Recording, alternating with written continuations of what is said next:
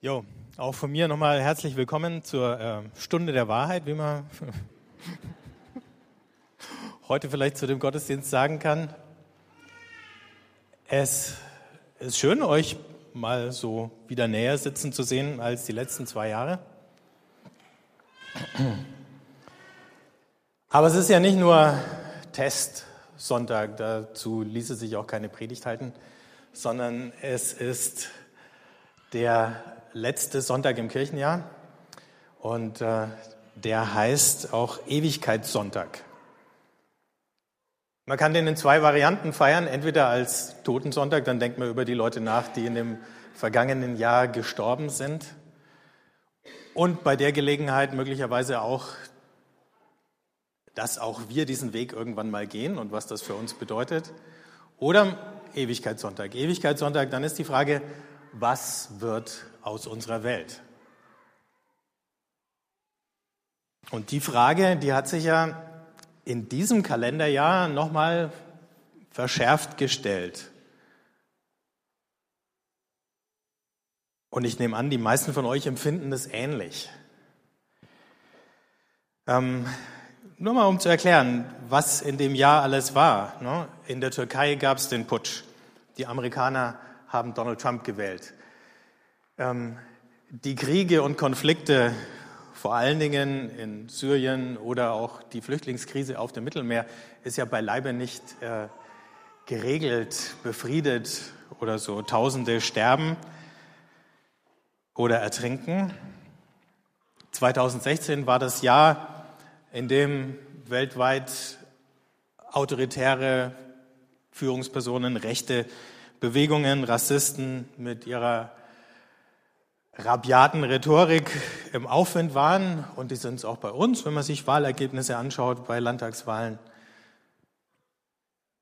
Diese Woche schrieb der Journalist Mark Pitzke im Spiegel einen Artikel, nachdem alle die Wahl abgewartet haben bei den Amerikanern und gesagt haben, na ja, vielleicht wird es ja nicht so schlimm. Und die Überschrift zu seinem Artikel war, nichts wird gut. Also es wird zumindest nicht von alleine gut, ohne dass wir uns dahinter klemmen, dass irgendwas in dieser Welt gut wird.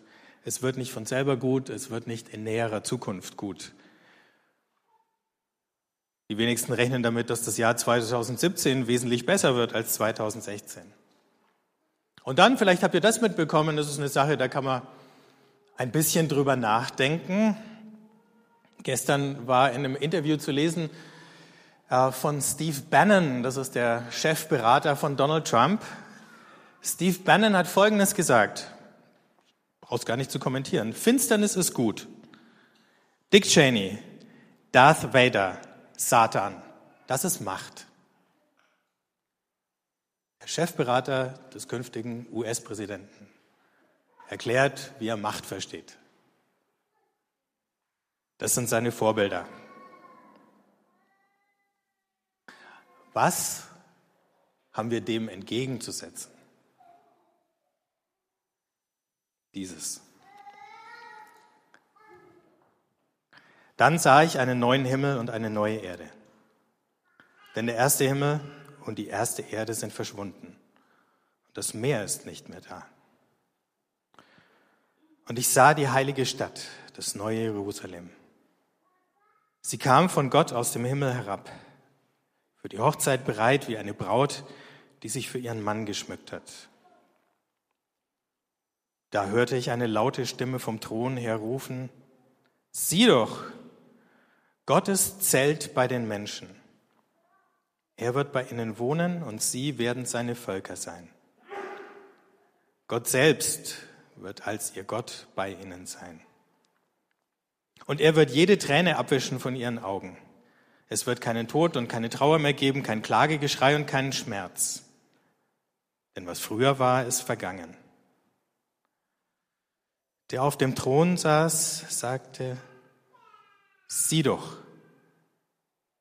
ich mache alles neu.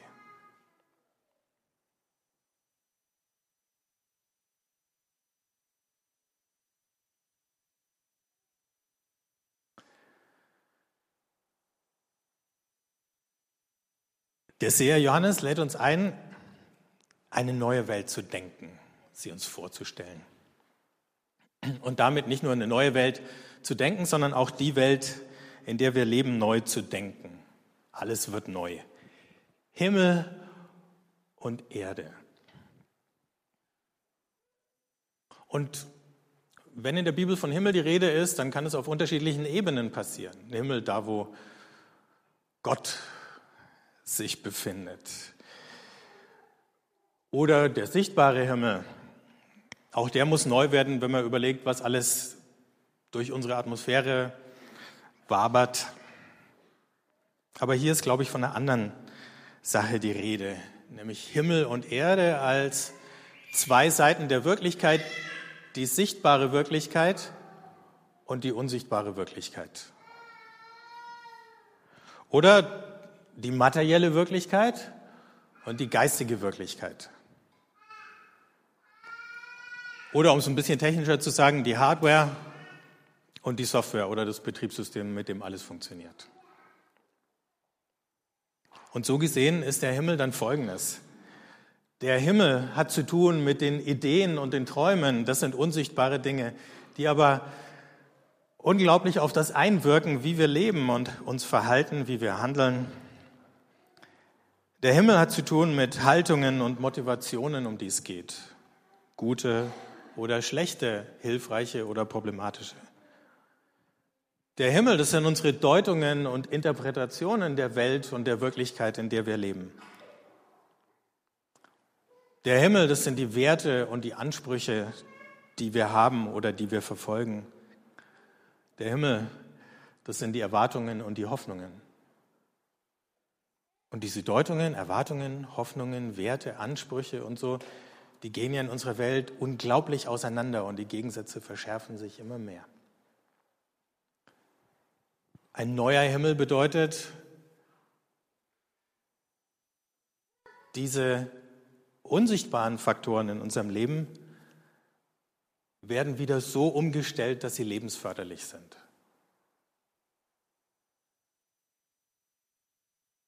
Dass sie Zerwürfnisse, Streit, Konflikte, Hass, Misstrauen nicht in die Höhe treiben, sondern überwinden.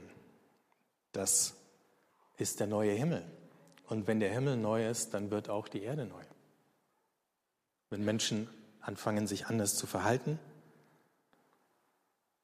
dann können die Zerstörungen, die wir überall sehen und mitbekommen, irgendwann überwunden werden.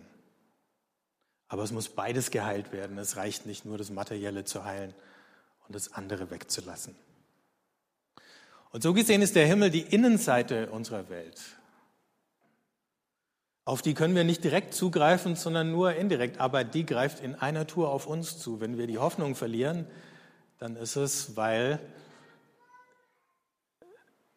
sie uns durch das Klima, in dem wir leben, dass wir das geistige Klima, das wir nicht sehen können, das uns aber trotzdem ständig beeinflusst, weil uns die Hoffnung genommen wird. Ne? Zum Beispiel wie der Spiegeljournalist, der sagt, nichts wird gut.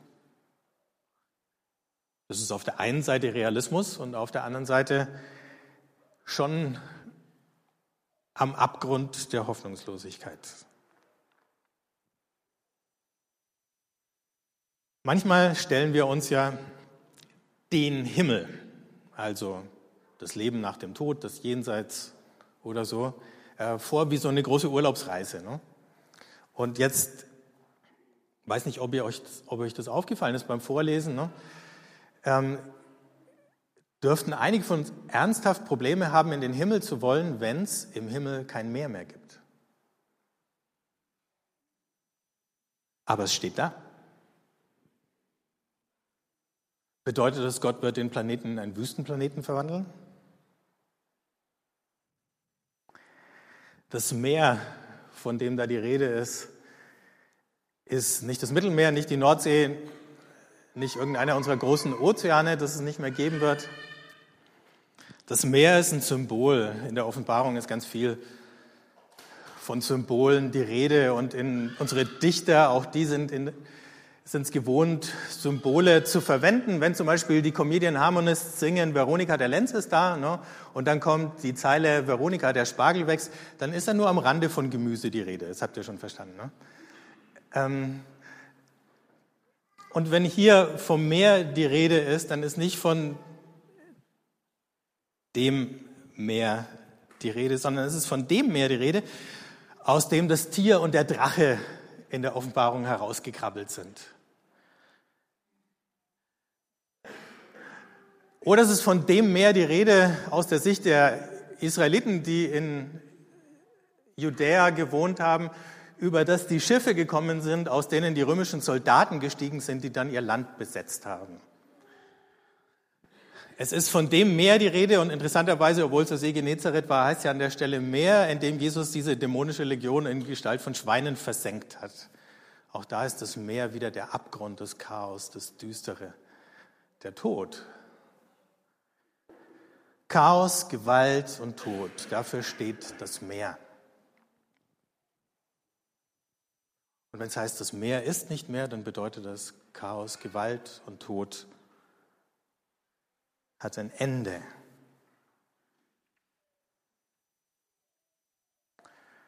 Und dann kommt vom Himmel herunter eine Stadt.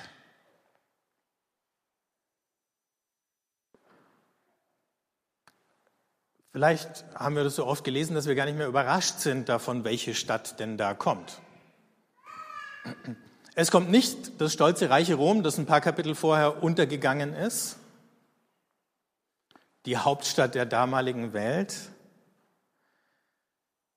sondern es kommt Jerusalem, aber Jerusalem ist nicht mehr das Jerusalem, das es war. Denn das Jerusalem, das es war, ist erstens schon zerstört und liegt in Schutt und Asche. In dem Moment, wo Johannes die Offenbarung schreibt, Jerusalem war die Stadt, die die Propheten getötet hat. Jerusalem war die Stadt größenwahnsinniger Könige in einem kleinen Land und korrupter Priester.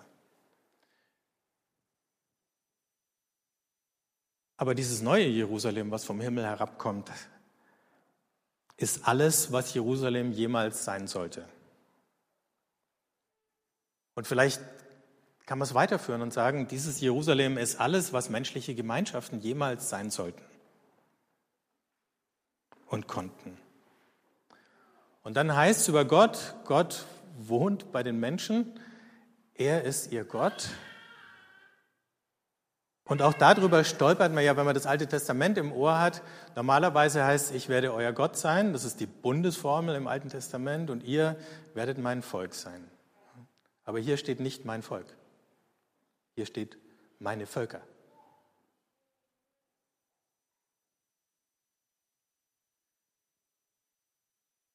Alle Menschen, alle Völker, alle Nationalitäten wohnen in dem neuen Jerusalem. Es herrscht nicht eine Gruppe über die anderen.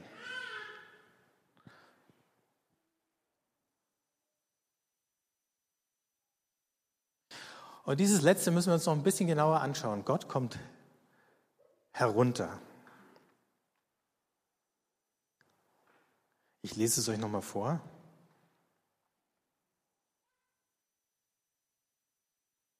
Sieh doch, Gottes Zelt bei den Menschen. Er wird bei ihnen wohnen und sie werden seine Völker sein. Gott selbst wird als ihr Gott bei ihnen sein. Und er wird jede Träne abwischen von ihren Augen. Es wird keinen Tod und keine Trauer mehr geben, kein Klagegeschrei und keinen Schmerz, denn was früher war, ist vergangen. Gott kommt runter und jetzt ist erstaunlich oder das Spannende, er wohnt in der Stadt Jerusalem, die Stadt, die eigentlich sozusagen ein Tempel mit ein bisschen Außenbezirk gewesen war, und er wohnt in einem Zelt. Es gibt keinen Tempel mehr. Es gibt in diesem Jerusalem keinen Palast, es gibt keinen Thronsaal. Es gibt auch keinen Hotelturm. Gott wohnt in einem Zelt. Das ist Macht, Mr. Bannon, in einem Zelt wohnen zu können. nicht in einem Wolkenkratzer. In Johannes 1, Vers 14 heißt das, das Wort wurde Fleisch und es zeltete unter uns. Das, was in Jesus angefangen hat, Gott zeltet unter uns, das wird die endgültige Wirklichkeit sein. Dann gibt es auch zwischen Gott und Menschen kein Oben und Unten, sondern nur noch ein Gegenüber. Das heißt, dafür ist Gott in Jesus Mensch geworden, um das endgültig auf dieser Augenhöhe zu halten zwischen uns und ihm.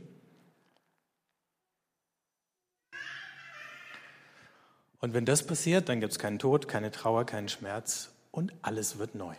Das Sichtbare und das Unsichtbare. Und das heißt, wir, die wir die Bürger dieser Stadt sein werden, auch wir werden all das sein, was wir sein können. Zwischen diesem ersten Kommen und Zelten und diesem endgültigen Kommen und Zelten liegen noch viele Ankünfte und viele Aufbrüche. Denn das, was da beschrieben wird in Offenbarung 21, ist ja nicht nur das, was am Ende ist, sondern das ist das, was sozusagen die, die übergreifende Wirklichkeit ist, in der unsere Welt mit all ihren Höhen und Tiefen, mit all ihrem Licht und ihrer Finsternis jetzt schon irgendwie eingebettet ist. Das heißt, wir können darauf vertrauen, dass es eben nicht nur dunkle Seiten und dunkle Entwicklungen in dieser Welt gibt, sondern dass es auch immer wieder Aufbrüche gibt, in denen wir einen Vorgeschmack bekommen auf diese Stadt. Gottesdienst zu feiern, Abendmahl zu feiern, ist so ein Vorgeschmack.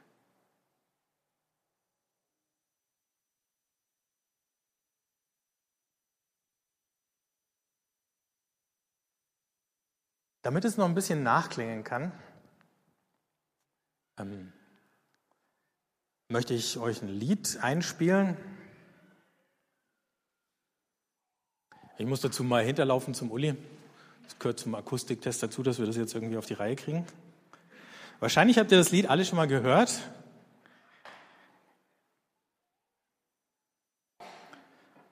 Ähm, steck's mal ein.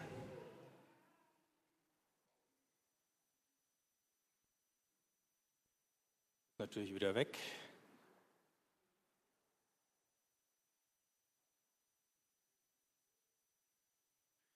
Ähm, ihr könnt den Text dazu mitlesen und wenn dann von du die Rede ist, dann stellt euch kein menschliches du vor und dann wird es auf einmal ein echtes ähm, geistliches Lied, auch wenn ihr wahrscheinlich die Gruppe gleich erkennt und euch wundert, was die Es müsste laufen.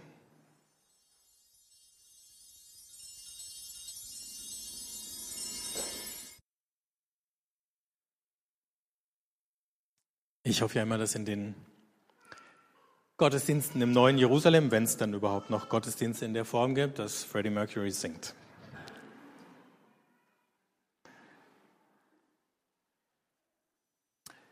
Gut, dann Klappt das mit, dem, mit der Projektion, wenn ihr aufsteht zum, zur Abendmahlsliturgie? Sieht das? Probieren wir es mal. Auch das ist ein Test.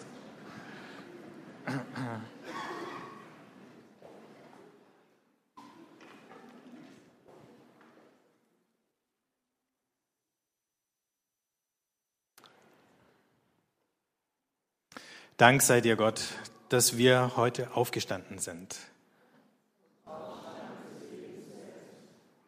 Die Absicht Gottes sei zwischen uns und jeder Absicht.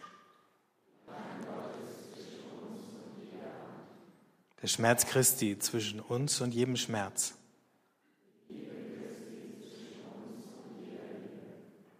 Gott, der du uns das helle Licht dieses neuen Tages gebracht hast.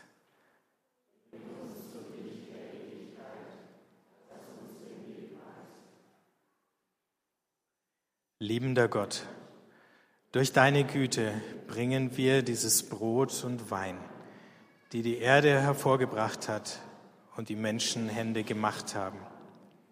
Lass uns deine Gegenwart erkennen, wenn wir dieses Brot teilen, so dass wir deine Berührung erkennen in jedem Brot und aller Materie.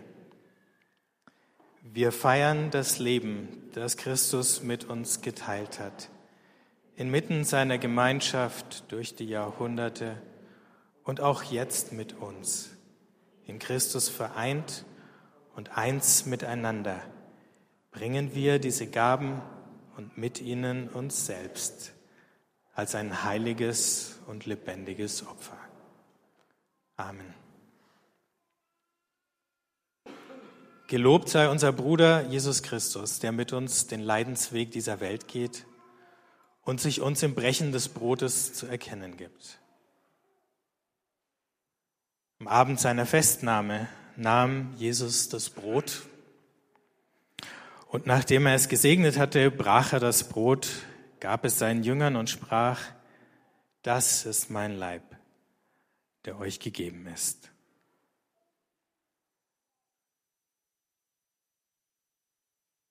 Ebenso nahm er den Wein. Und nachdem er gedankt hatte, goss er ihn aus und gab den Kelch seinen Jüngern und sprach, dieser Kelch ist die neue Beziehung zu Gott, besiegelt durch mein Blut. Nehmt und teilt ihn. Das nächste Mal trinke ich Wein mit euch, wenn Gottes Reich gekommen ist. Höre unser Gebet, Christus. Hauche uns an mit deinem Geist und ebenso dieses Brot und den Wein, dass sie für uns dein Leib werden, in dem dein Leben pulsiert, uns heilt, erneuert und ganz macht. Und so wie das Brot und der Wein, das wir nun essen und den wir nun trinken, in uns verwandelt werden, so wollen wir wieder neu in dich verwandelt werden, Bein von deinem Gebein, Fleisch von deinem Fleisch, das diese Welt liebt und für sie sorgt.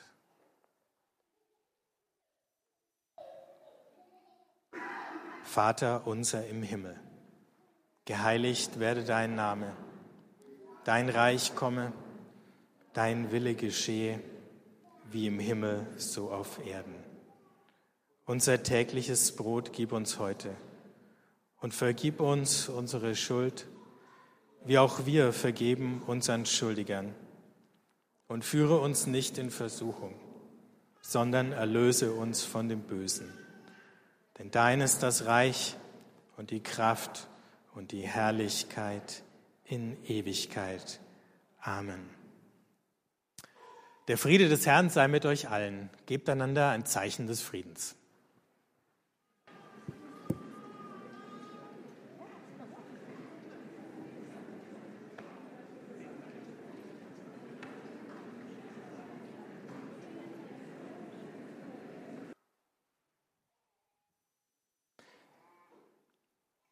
Jesus, wir danken dir, dass du aus der Ewigkeit in unseren Tag, in unser Leben hineinstrahlst und leuchtest. Und dass wir wissen, egal welcher Dunkelheit und Finsternis wir begegnen, in unserem persönlichen Leben, in den Dingen, die in der Welt geschehen. Du hast das letzte Wort.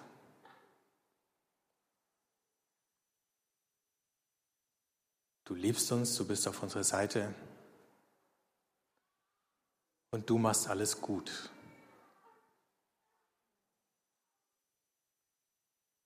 Hilf uns, diese Güte in uns aufzunehmen und sie mit anderen zu teilen. Amen.